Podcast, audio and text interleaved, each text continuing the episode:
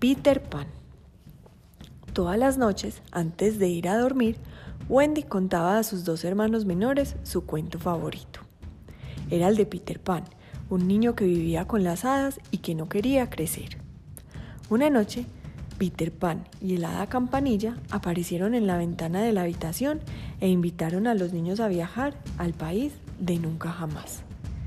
Los niños aceptaron y contagiados por la magia del hada volaron hasta llegar a una bella isla donde decidieron construir una casa para vivir todos juntos. Wendy, por las noches, seguía contando el cuento a sus hermanos y todos eran muy felices.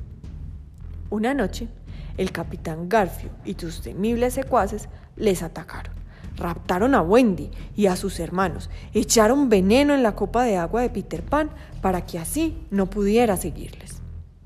Al día siguiente, Peter Pan, ajeno de lo que había ocurrido durante la noche, intentó beber agua de su copa, pero Campanilla se lo impidió, cayendo ella de misma, fulminada por el efecto del veneno. Usando la magia aprendida de las hadas, Peter Pan pudo salvar a la dulce Campanilla. Al instante, Peter Pan se dio cuenta de que Garfio había raptado a Wendy y sus hermanos, de modo que corrió en su ayuda.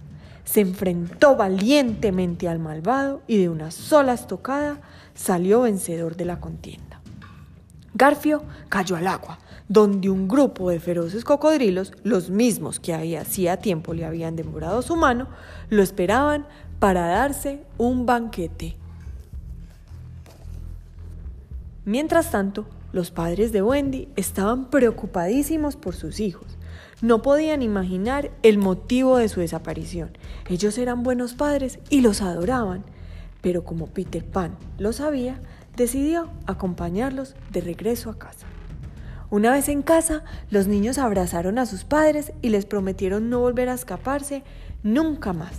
Mientras tanto, Peter Pan regresaba al lugar de nunca jamás, seguro de haber hecho lo correcto, aunque algo triste por haberse alejado de sus amigos. Y colorín colorado, este cuento se ha terminado.